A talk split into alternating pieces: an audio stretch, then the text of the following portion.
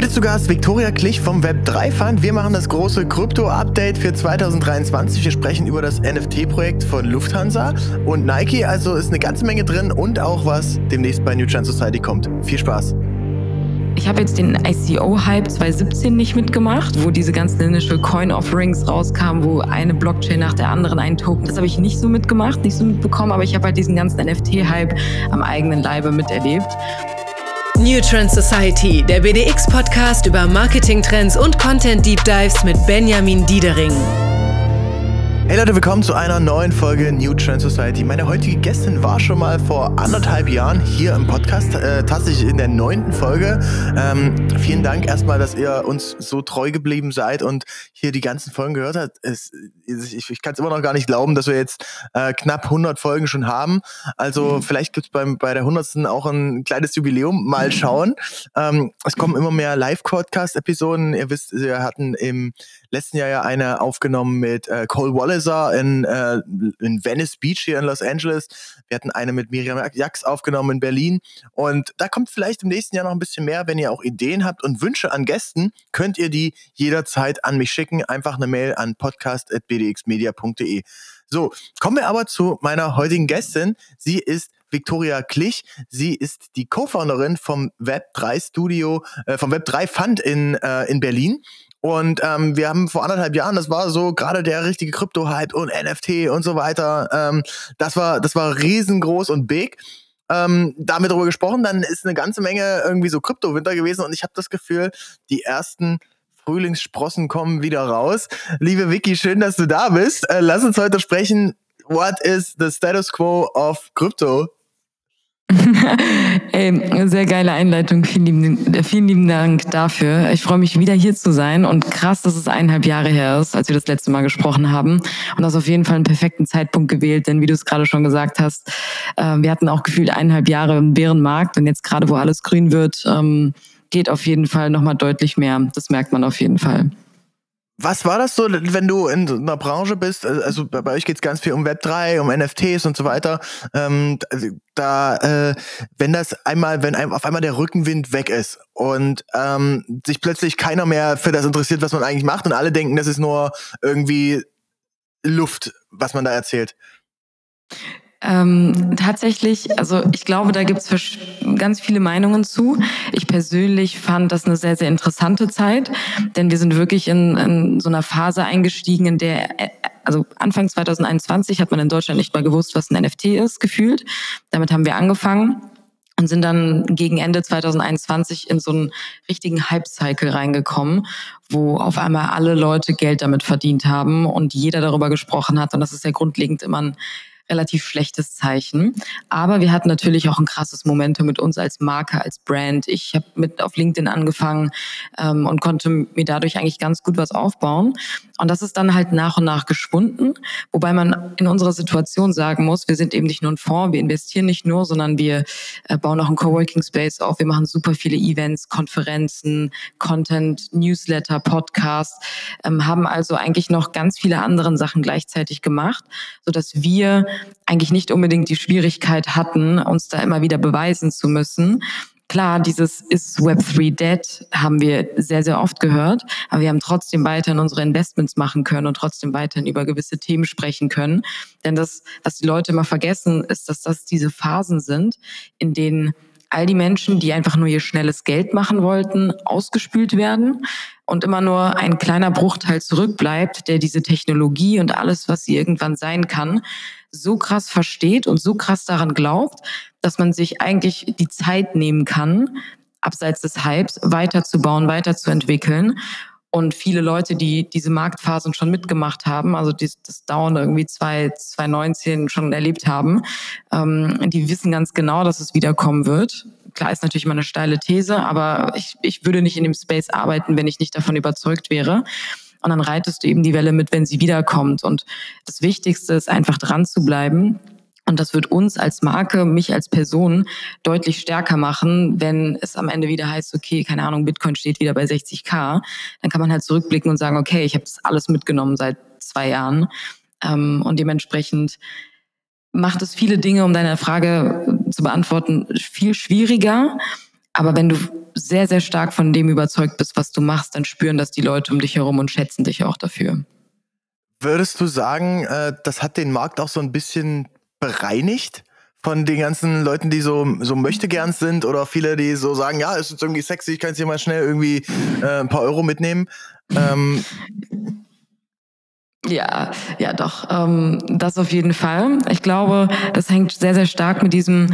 Ich habe jetzt den ICO-Hype 2017 nicht mitgemacht, ähm, also wo diese ganzen Initial Coin Offerings rauskamen, wo eine Blockchain nach der anderen, ein Token Sale nach, nach dem anderen. Das habe ich nicht so mitgemacht, nicht so mitbekommen, aber ich habe halt diesen ganzen NFT-Hype am eigenen Leibe miterlebt.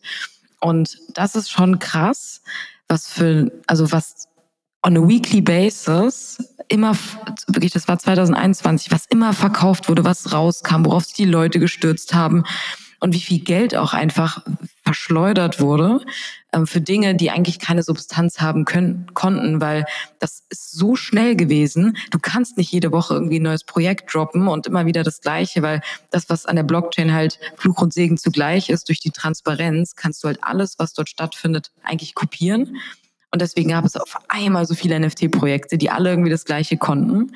Und ähm, natürlich auch sehr, sehr viele Menschen mit schlechten Absichten. Und das haben wir als Fonds jetzt eigentlich auch auf jeden Fall gemerkt, dass in der Phase, in der es ruhiger wurde, Klar, es gab auch weniger Menschen, die irgendwas gemacht haben, aber das, was gemacht wurde und an dem, an dem entwickelt wurde, war dann schon ziemlich, ziemlich gut und das bekommst du dann eben hautnah mit. Also ich habe das Gefühl, dass durch, dass ich, also dass ich jetzt gerade mit Leuten sprechen kann, an die ich in diesem ganzen Hype niemals herangekommen wäre. So, die sind dann irgendwo ganz oben unterwegs und jetzt, wo alles ein bisschen ruhiger ist, du kannst halt gefühlt mit jedem CEO von irgendwo sprechen mhm. ähm, und dir diese Kontakte aufbauen und diese Kontakte knüpfen, denn im nächsten Bullrun ist es vielleicht ein bisschen schwieriger, aber du hast diese Connection schon mal aufgebaut und das ist super, super wertvoll, weil du lernst gerade alle Leute kennen, die in zwei Jahren wahrscheinlich wieder ganz oben sind. Ja, das habe ich, das habe ich auch äh, von einer Freundin gehört, die äh, Chantal Alberstadt, weiß nicht, ob du die kennst, äh, ist auch ja, im, safe natürlich. Grüße im, gehen äh, raus. Genau, Grüße gehen raus. Sie war bei uns bei der äh, Mastermind Experience in Los Angeles mit dabei. Mhm, und äh, da hatten wir auch drüber gesprochen, die, sie war vorher beim, beim Ape Fest von, vom Board Ape Yacht Club, so eins der größten ja. und äh, bekanntesten NFT-Projekte, ähm, die es so, so gab. Und da gab es ein Community-Event oder Festival ähm, in Hongkong. Und da hat sie genau das gleiche auch geschildert, dass du sagst, ey, das, die, die Szene ist da ein bisschen kleiner und konsolidierter geworden, aber die Leute, die jetzt am Start sind, die supporten sich gegenseitig, du kommst da wirklich an sehr, sehr gute Entscheider mit ran. Und ähm, das fand ich, fand ich auch super, mit, super interessant. Vicky, kannst du nochmal, wir, wir sind schon direkt super tief hier eingestiegen, kannst du nochmal für ähm, äh, die Leute, die sich jetzt nicht jeden Tag damit beschäftigen, erklären, was ist ein NFT und was ist so, könnte so ein Use Case sein? Mhm. Ähm, genau, also ein NFT ist im Grunde ein, es ist, kann man sich vorstellen wie ein Dateiformat, ähm, das die Aufgabe hat zu beweisen beziehungsweise zu verifizieren, dass ein digitales Asset, das das kann ein Foto sein, das, das ist das, was die meisten eigentlich damit verbinden, also irgendein Bild, dass es echt ist, beziehungsweise das Original ist und einzigartig. Denn Stand jetzt, beziehungsweise in der Welt, in der wir leben, es ist natürlich immer super schwer zurückzuverfolgen, wer eigentlich das Originalbild von irgendwas geschossen hat. Wenn ich dir jetzt ein WhatsApp-Bild schicke, Benjamin, dann habe ich das auf meinem Handy, du hast es auf deinem Handy, wer hat das Original, was ist die Transaktionshistorie, wo kommt es her? Ähm, und ein Gemälde, also so eine Mona Lisa kannst du nicht so einfach faken, weil jeder weiß, dass sie im Louvre hängt, in Paris. Mhm. Und wenn ich sie mir an die Wand hänge, dann weiß einfach jeder und ich selbst auch, das ist eine Fälschung, beziehungsweise das ist nicht das Original. Aber im Digitalen ist sowas grundsätzlich noch schwer. Also wirklich dieses Verifizieren, dass etwas Bestimmtes, äh, diese Transaktionshistorie hat, da mal war, dieser Person gehört hat. Äh, und das ist im Grunde ein NFT. Und dieser Hype hat sich einfach 2021 entwickelt, weil das kam tatsächlich aus dieser ganzen Spieler-Sammelkarten-Community. Äh, Irgendwann gab es NBA Top Shots, hieß das. Das war im Endeffekt ein Projekt, in dem diese ganzen Videos von Basketballern, die halt einen Korb geworfen haben, falls das Framing jetzt richtig ist, ähm, ja. einfach als NFT gemintet wurden. Das bedeutet einfach auf die Blockchain gepackt. Und das heißt, es gab immer nur ein Original und das haben die Leute dann halt gesammelt und digital getauscht. Und auf einmal gab es die Board Apes, die waren so wahrscheinlich das zweite, dritte größte Projekt mit den CryptoPunks. Und da ging es darum, dass diese NFTs limitiert waren, was auch ähm, eine Charakteristik von NFTs sind. Du kannst sie eigentlich nicht unendlich fälschen, beziehungsweise unendlich erstellen. Die sind meistens limitiert und du weißt, okay, davon gibt es beispielsweise nur 10.000 Stück und das sind die Originalen. Und äh, daraus hat sich entwickelt, dass alle Leute Teil von so einer Community sein wollten, die halt ultra limitiert waren. Und deswegen ist dieser Preis auch so angestiegen, weil jeder ein Teil davon sein wollte. Jeder wollte dann natürlich auch Geld damit verdienen, weil man gemerkt hat, die Nachfrage ist so groß. Was aber viele Leute wahrscheinlich gar nicht gecheckt haben oder sich nicht damit beschäftigt haben, sind eigentlich die Use Cases, die darüber hinaus entstanden sind. Was wir super schnell gemerkt haben, ist, abseits des der Goldgräberstimmung, die auch legitim ist, irgendwo auch. Wenn du merkst, da gibt es Geld, dann willst du es dir auch schnappen. Ähm, aber dass vor allem viele Marken, viele Brands angefangen haben, sich in diesem Space zu positionieren. Das kann auf der einen Seite natürlich eine Marketingstrategie sein. Wenn einfach viel mit einer neuen Technologie passiert, dann probiert man sich da auch aus. Aber für viele Marken ist es auch die Möglichkeit gewesen, okay, es gibt jetzt hier eine neue Technologie und ähm, Gen Z, Gen Alpha, all die jungen Leute haben, was Markenbeziehungen angeht, einfach Bock auf einer neuen Ebene mit einer Marke zu interagieren, Teil von etwas zu sein äh, und etwas gemeinsam zu schaffen. Und das kann man beispielsweise mit NFTs sehr gut. Es gibt einem, kann einem Zugehörigkeitsgefühl geben, aber gleichzeitig auch Access oder ähm, Teile vom, vom Revenue, die durch Blockchain-Technologie sehr fair aufgesplittet werden können, ohne jetzt zu technisch zu werden. Aber das geht ziemlich gut. Und da war beispielsweise, ich kann zwei Beispiele nennen, ganz kurz, mhm. um zwei verschiedene Themen anzusprechen. Ich glaube, das Paradebeispiel ist Nike. Die haben mehrere Projekte gemacht, aber das, was gerade am erfolgreichsten ist, die haben eine Plattform, eine virtuelle Sneaker-Plattform aufgebaut, die nennt sich Dot Swoosh. Und da konnte man sich, ähm, das ist schon ewig her, über ein Jahr her mal bewerben, äh, hat dann einen Account bekommen und diese Account-ID ist ein NFT, das du aber nicht traden kannst. Das heißt, es ist in deiner Wallet und das kann dir niemand wegnehmen und es ist deine Verifizierung, dass du ein Teil davon bist. Und jeder, der so ein NFT hat, hatte dadurch auch die Möglichkeit, die ersten virtuellen Sneaker von Nike zu kaufen. Die haben 20 Dollar gekostet. Du konntest nicht mit Krypto bezahlen. Du hattest überhaupt keine Hürden oder sonst irgendwie ähm, aber hast dann angefangen, diese virtuellen Sachen zu sammeln. Und für uns ist das jetzt vielleicht ein bisschen dämlich, um das mal so auszudrücken. Aber man darf nicht unterschätzen, wie viele Millionen, Millionen User Fortnite oder Roblox haben. Ähm, ich glaube, das geht in die 200 bis 300 Millionen Monthly Active User jeweils auf einer Plattform, wo es eben für jüngere Leute total normal ist, sich auch im digitalen Raum mit Klamotten zu identifizieren. Mhm. Ähm, und außerdem sieht es ja auch mittlerweile cool aus, wenn so Sachen animiert sind, wenn du AR benutzen kannst oder irgendwas, ähm, was halt ein bisschen über die physische Welt hinausgeht. Und das Coole daran ist, Nike setzt halt komplett auf Co-Creation, was bedeutet, dass jeder, der Teil von dieser Community war, konnte diese Sneaker mitgestalten. Und wenn dieser Sneaker ausgewählt wurde zum offiziellen Verkauf, bekommst du halt einen Teil der Revenue Shares mit. Das ist halt super cool, weil du bindest du entwickelst als Marke einfach eine neue Bindung zu deiner Community. Und das ist super krass. Da haben sich über 300.000 Leute beworben. Wahrscheinlich sind es jetzt noch mehr. So. Ähm, wolltest du was fragen? Sonst gehe ich ins äh, Nee, ich bin, ich bin, äh, ich, ich, ich sitze mit offenem äh, Mund da und denke mir so, yo, geil, wie können wir das bei New Trend Society mit implementieren? ähm, da kommen wir ja gleich noch mit drauf. Aber erzähl gerne erstmal dein, dein zweites Beispiel.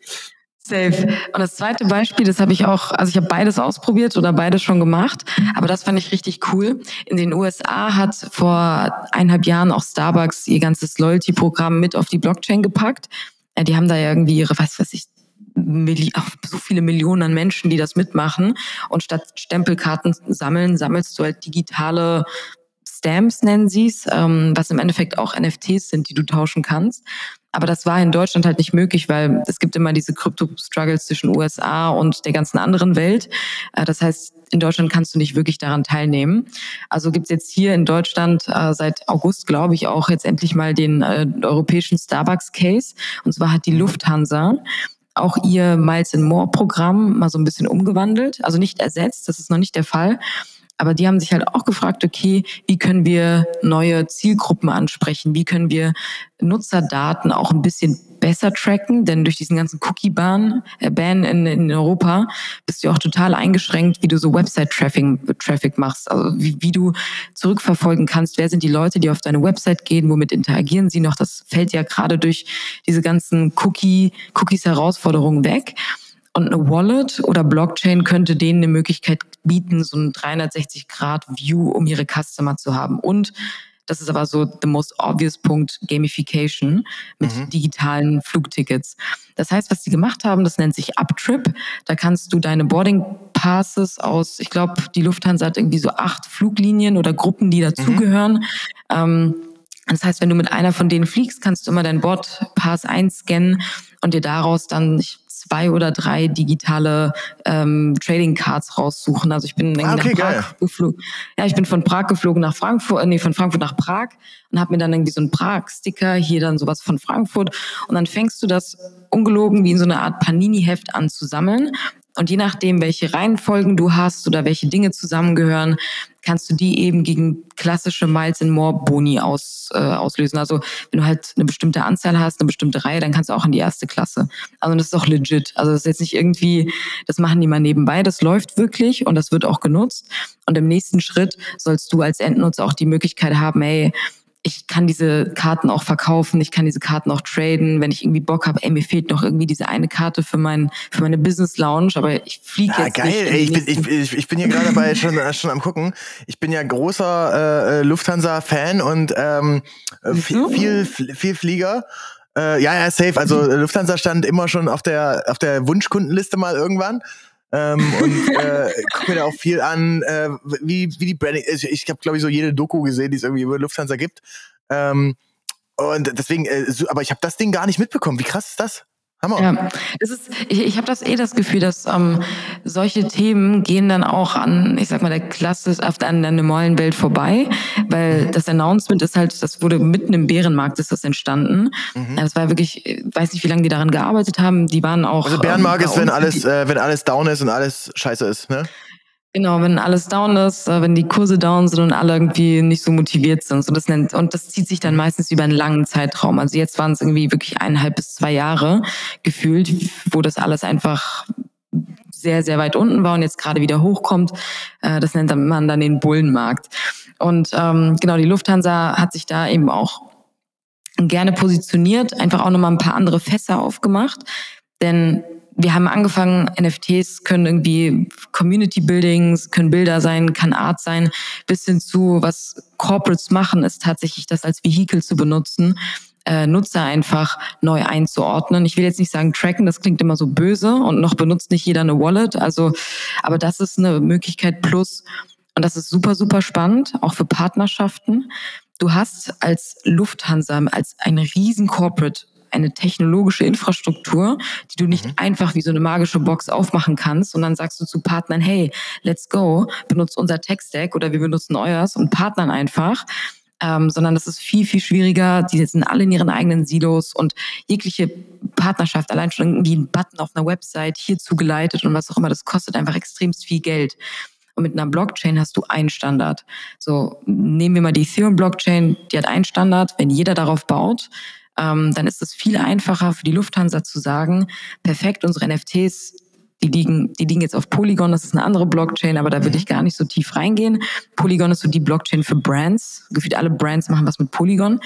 Das heißt, Warum? Ähm, was, was, hat das äh, für Vorteile? Also es gibt äh, verschiedene Blockchains. Äh, so Bitcoin ist die bekannteste, Ethereum mhm. gibt's. Ähm, mhm. Und, äh, und was ist dann Vorteil bei, bei Polygon? Das ist, ähm, okay, also eine Blockchain im Endeffekt, die, die relevanteste für alles, was wir eigentlich gerade machen, ist Ethereum, weil auf Ethereum kannst du Sachen bauen, Sachen benutzen. Die Bitcoin-Blockchain kann nichts außer Wert verschicken und Wert halten. Das sind die Bitcoins, was ja auch gut ist. Deswegen nennt man das auch digitales Gold. Aber auf Ethereum kannst du bauen, du kannst mit Smart Contract Technologie einfach, ähm, ich sag mal, coole Sachen machen und diese ganzen Sachen möglich machen. Und der Grund, warum es sowas wie Polygon gibt, Polygon liegt auf Ethereum drauf, wenn man sich das bildlich vorstellen möchte. Denn Ethereum ist leider, leider immer noch zu langsam. Je mehr Transaktionen du hast, je mehr Sachen einfach darauf passiert, desto mehr Schwierigkeiten hast du, diese Dezentralität beizubehalten, die Skalierung und gleichzeitig die Sicherheit. Das ist immer mhm. dieses Triangle, von dem man in unserem Space spricht. Du musst, wenn du, wenn du alles gleichzeitig einhalten willst, dann gibt es immer auf einer Seite etwas, was dann hakt. Und bei Ethereum ist es halt die Skalierbarkeit. Ethereum ist unglaublich sicher ähm, und super in dem, was es macht, aber es, du kannst nicht so viele coole Sachen machen, ohne dass du irgendwann viel Geld dafür bezahlen musst, weil du musst für jede Transaktion ja immer Geld bezahlen. Und je mehr los ist, desto mehr musst du bezahlen. Und Polygon löst dieses Problem. Die docken einfach darauf auf, die nehmen sich die Sicherheit von Ethereum, aber die sind ich muss mir jetzt eine Zahl ausdenken, weil ich weiß nicht, aber die sind tausendmal schneller. Du kannst Sachen sehr viel okay. günstiger, sehr viel schneller einfach auslösen. Deswegen, so Blockchain-Spiele würden niemals auf Ethereum launchen. Niemals. Das macht keinen Sinn. Aber die benutzen dann halt einfach diese anderen Chains, die einfach auf Ethereum andocken. Nur so als Beispiel. Das ist sehr, sehr bildlich, ähm, aber okay, ich denke, das ist am einfachsten zu verstehen. Genau. Ja, Und deswegen, ich, ja? Ich, äh, ich erinnere mich ja, wir hatten äh, damals äh, auch über unser äh, erstes NFT-Launch gesprochen. Wir haben, das war ja, äh, das, das war ja relativ simpel gehalten. Ne? Du, das, es gab so ein 3D ähm, ähm, was man da äh, kaufen konnte, ähm, den, ja. den Shake Burger zusammen mit SK3 ja. und McDonald's. Und den hast du dann gekauft und wenn, dann hast du den einmal als Digital Collectible, ne? also als digitale Kunst. Und das zweite war, dass du auch Zugang zu dieser exklusiven Party hattest wenn mhm. äh, jetzt überlegen, ähm, bei, bei New Trend Society finde ich das Thema nämlich auch sehr, sehr spannend bei unserer Community und Fashion Brand, die wir gerade aufbauen. Ähm, Grüße gehen raus an alle Hörerinnen und Hörer, die fleißig supporten und hier äh, die Kollektion geshoppt haben. Ähm, da, da wollen wir eben auch mehr mitmachen. Und ich habe so für, für die nächste, ähm, fürs nächste Jahr eben eine Sache im Kopf und da wollte ich gerne mal deinen Input haben, wie du das aufsetzen würdest, was du da auch noch für Möglichkeiten siehst. Und mhm. ähm, die, die Option ist, hey, es gibt eine, eine Kollektion, da gibt es eben einen Special Piece, einen besonderen Hoodie, der sehr limitiert ist. Und wenn du den kaufst, bekommst du zusätzlich eben einen äh, die Möglichkeit, bei einem Event teilzunehmen. Ne? Zum Beispiel kann das eine Experience sein, keine Ahnung, ein Hike in den Grand Canyon oder ein mhm. Hike zur Zugspitze oder so sowas in der Art, weißt du? Ähm, und ich, was ich mich gerade frage, ist, wie kriegt man da einen sinnvollen Twist mit rein? Und das aber auch so, dass du sagst, du hast es dann in deiner Wallet-App, du kannst das irgendwie noch mit nutzen. Was siehst du da noch für, für Benefits, die man noch mit reinpacken könnte? Also als, keine Ahnung, Collector oder sowas? Mhm.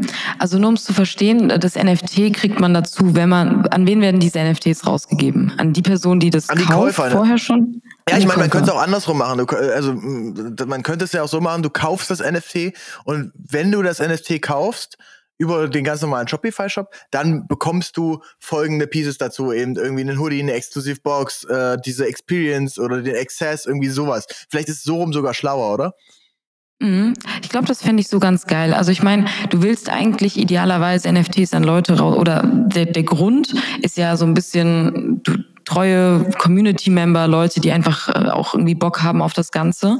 Und diese Exklusivität, das ist trotzdem was cool, also ist ja trotzdem was Cooles. Also zu wissen, okay, ich bin jetzt irgendwie wirklich ein Teil von etwas und mhm. ich habe vielleicht Zugang zu gewissen Sachen, zu die sonst nicht jeder tendenziellen Zugang hat. Also bei Shopify hast du es ja schon angesprochen, ist ja ganz geil. Die haben auch ein Interface genau für solche Themen. Also die haben ein Token-based Interface. Das heißt, du kannst auch sagen, okay, ähm, an die Leute, die einfach wirklich schon treue, weiß nicht, Podcast-Hörer sind oder überall dabei sind.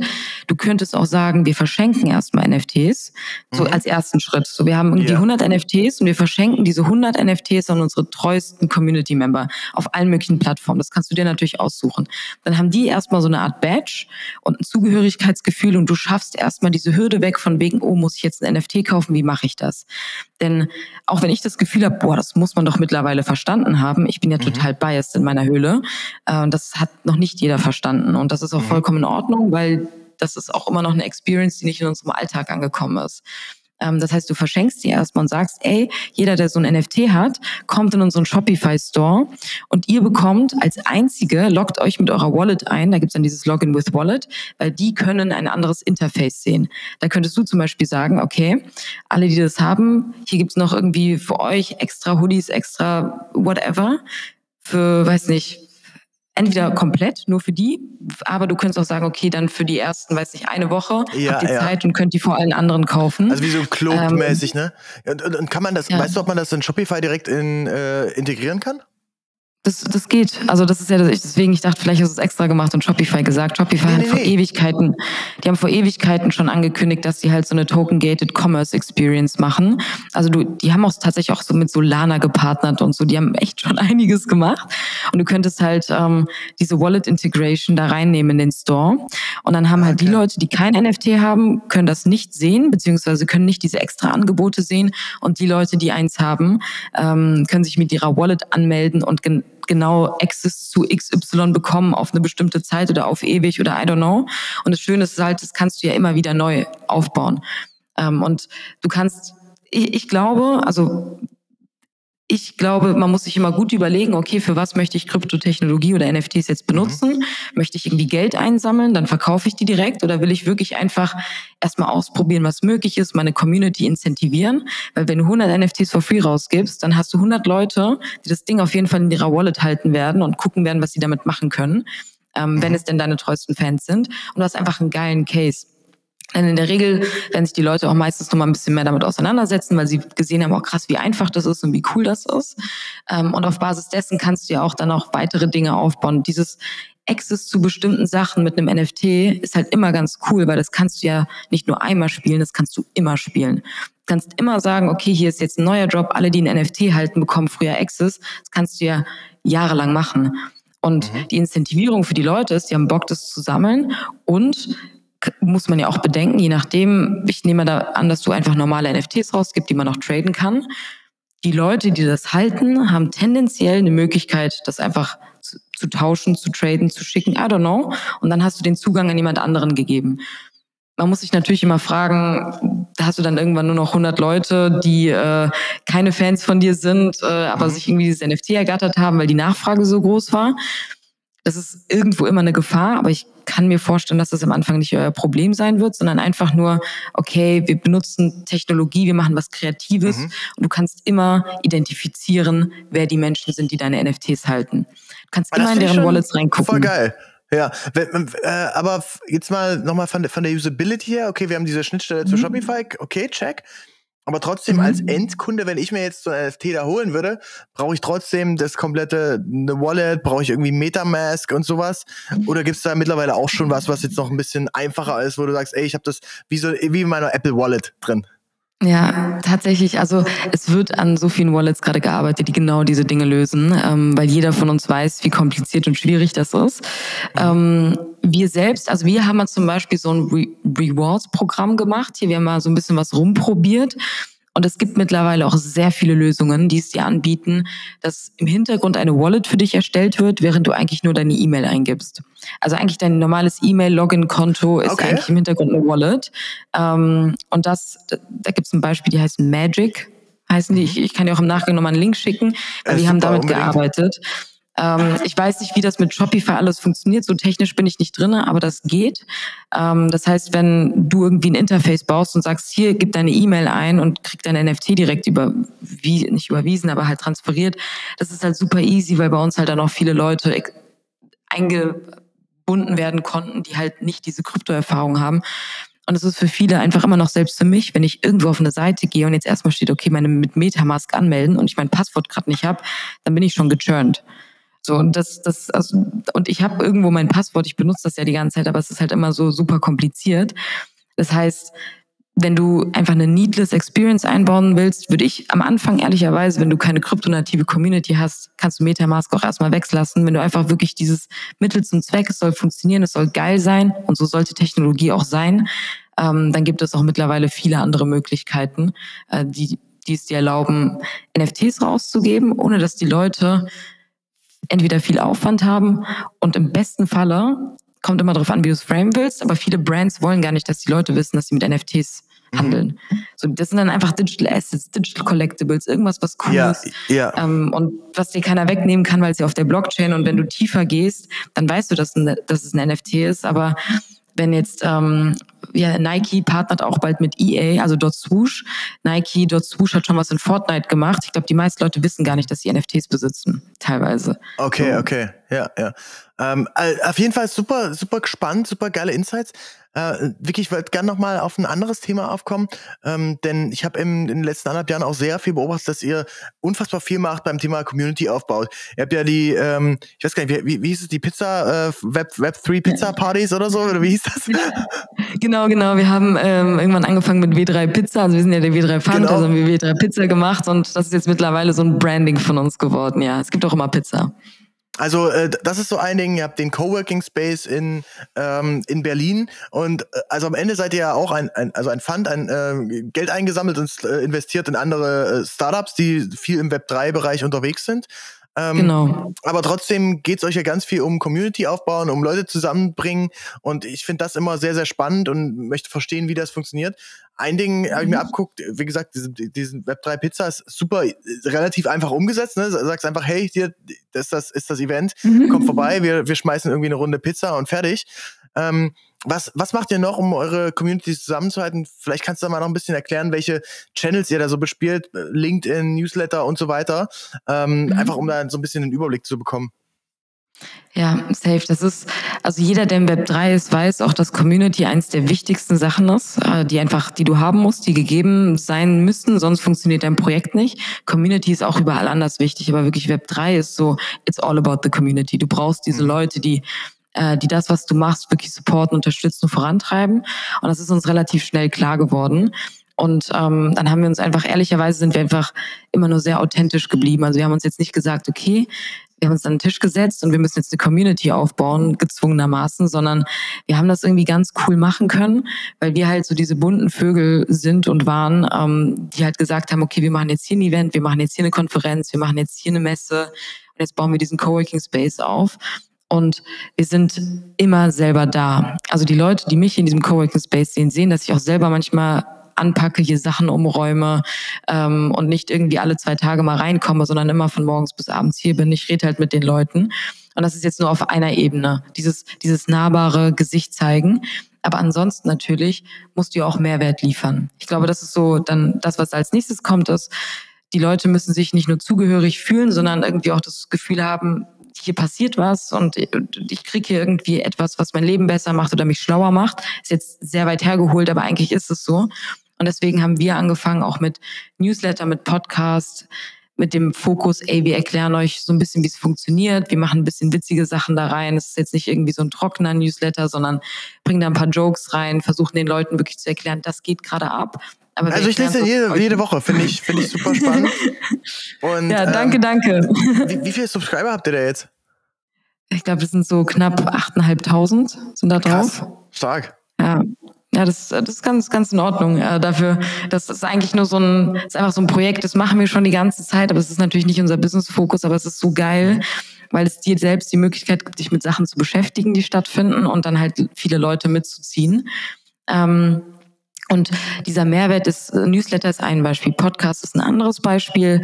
Auf LinkedIn immer zu zeigen, was abgeht, auch viele Gesichter. Also du, du willst ja nicht irgendwie, weil ich, ich liebe es, wenn ich die Geschichten von Menschen erzählen kann. Oder wenn wir jetzt im Hub, wir haben so geile Leute hier sitzen, ähm, ich setze mich mit denen hin, ich frage die, woran arbeitet ihr, was macht ihr eigentlich, mache ein Foto mit denen und poste es auf LinkedIn.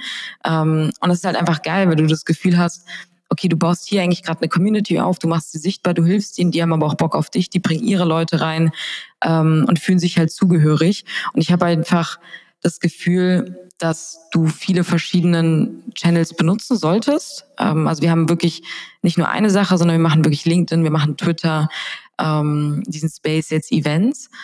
Und das, was die Leute, das ist ja in jeder Branche ist ja ein bisschen anders, aber bei uns ist, wir haben ja über den Bärenmarkt gesprochen, die Leute haben eineinhalb Jahre gesehen, egal wie niedrig die Kryptokurse waren, wir sind immer noch da. Wir, jede Woche machen wir irgendwas, lassen uns blicken, zeigen, zeigen was und supporten andere, investieren in Startups. Und die Leute, die auf unsere Events kommen, diese W3 Pizza Events, die eigentlich immer so, das sind, wo die Community zusammenkommt, ähm, sind dann immer wie so kleine Klassentreffen und Familientreffen, weil die Leute haben was zu teilen. Die kennen sich teilweise alle schon, weil sie auf voll vielen Events waren äh, und wissen aber auch, hey, ich gehe auf so ein Event und klar, es gibt Pizza, es gibt Bier, es gibt coole Leute, aber wir versuchen das gibt, noch das immer bezahlt so, ihr auch mit. Genau, genau, das äh, bezahlt keiner, das kostet nichts oder sowas, das gibt's immer.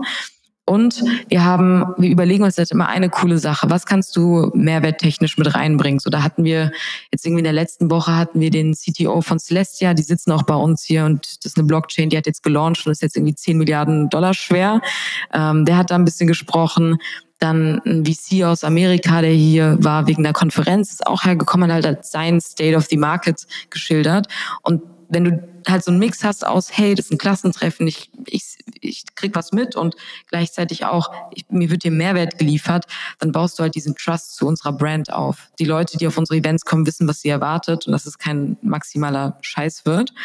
Aber so ein, so dieses Community-Thema aufbauen ist wirklich, ich glaube, unser biggest learning ist, du musst einfach selber dich hinsetzen und mit den Leuten reden. Du musst, da, du musst das Gesicht ja. sein, mit dem sie in Kontakt sind und nicht das Gefühl haben, ich bin jetzt irgendwie irgendwo reingekommen, aber ich will eigentlich mit dem Benjamin sprechen, weil ich finde das, was er macht, geil. Du musst halt dir einfach die Zeit nehmen und die Mühe.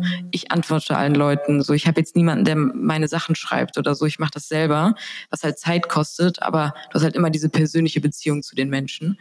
Und vor allem letzter letzter Punkt dazu. Ich habe sehr weit ausgeholt ich glaube, Community ist auch immer, du musst etwas haben, was die Leute vereint. Bei uns ist es Blockchain, Web 3. Alle Leute, die zu uns kommen, haben irgendein Grundinteresse oder bauen in dem Space. Und ähm, ich denke, wenn du zu viele verschiedene Interessen hast, dann kannst du auch keine Community. Also du, du brauchst halt diesen Fokuspunkt. Oder bei uns im Hub jetzt hier. Wir haben diese Hub-Community, weil die Leute, die hier sitzen, die saßen schon hier, als wir noch fünf Tische hatten gefühlt. Und wir bauen jetzt gerade mächtig um und das kriegen die halt alles mit. Und wir essen zusammen, wir bringen uns gegenseitig Sachen bei. Äh, wir machen halt, wir erleben diese ganzen, diesen Aufbau von diesem Coworking Space, erleben wir alle zusammen gerade. Alle Leute, die hier sind, haben auch schon die alten Tische gesehen, die alten unbequemen Stühle, ähm, keine Konferenzräume und sowas. Und wenn du halt durch sowas zusammengehst, baust du halt auch so ein Gefühl der Gemeinschaft auf. Und die bringen sich alle ihre Sachen selber bei. Ich habe teilweise selber keine Ahnung, was die alle machen, weil es einfach so viel ist. Aber der eine redet mit dem, der eine macht Lizenzierung, der andere ist irgendwie Tech-Guy, aber der will wissen, wie Lizenzierung auf NFT-Basis funktioniert und der andere will wissen, wie eine skalierbare Blockchain funktioniert. Und dann setzen sie sich halt in die Küche und reden darüber. Und das ist halt geil. Hammer. Äh, Vicky, ich finde es super, super beeindruckt. Werde den Weg da weiter mit verfolgen. Wer das auch machen möchte, bitte checkt äh, Victoria Klich aus auf LinkedIn, ähm, abonniert den Newsletter und ähm, wenn ich das nächste Mal in, in Deutschland bin, dann werde ich auf jeden Fall safe mal vorbeikommen bei einem von bitte, euren Events. Vielleicht gucke ich mir auch noch ein paar mehr Sachen ab. Wie gesagt, ich finde es sehr, sehr äh, beeindruckend, was ihr da macht und äh, verfolge das immer gern. Ähm, ansonsten ähm, wird es dann sicherlich mal Zeit, dass wir vielleicht noch mal nächstes Jahr noch mal ein Update, wenn dann der Bitcoin wieder bei 60k oder so ist. Wir sind jetzt bei, wo, wo sind wir jetzt gerade irgendwie 38.000 Dollar oder so? Hatte ich nein, nein, wir sind jetzt bei, bei 42.000 oder so. Okay, nice, nice. Ja. Okay, läuft, ja. läuft. also es, es, geht, äh, es geht wieder bergauf und es passiert eine ganze Menge. Also ähm, ich finde es sehr, sehr spannend. Ähm, äh, danke für die ganzen Insights und genau, lass uns einfach im nächsten Jahr nochmal ein Update machen.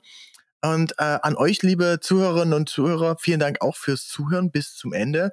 Ähm, wenn ihr Lust habt, noch mehr zu lesen, äh, wir schreiben, oder ich schreibe ja auch einen Newsletter, äh, der kommt mhm. einmal die Woche, immer freitags, äh, mit so ein bisschen Learnings und Insights aus Los Angeles, was es so Neues gibt, äh, könnt ihr einfach abonnieren auf btxmedia.de slash Newsletter.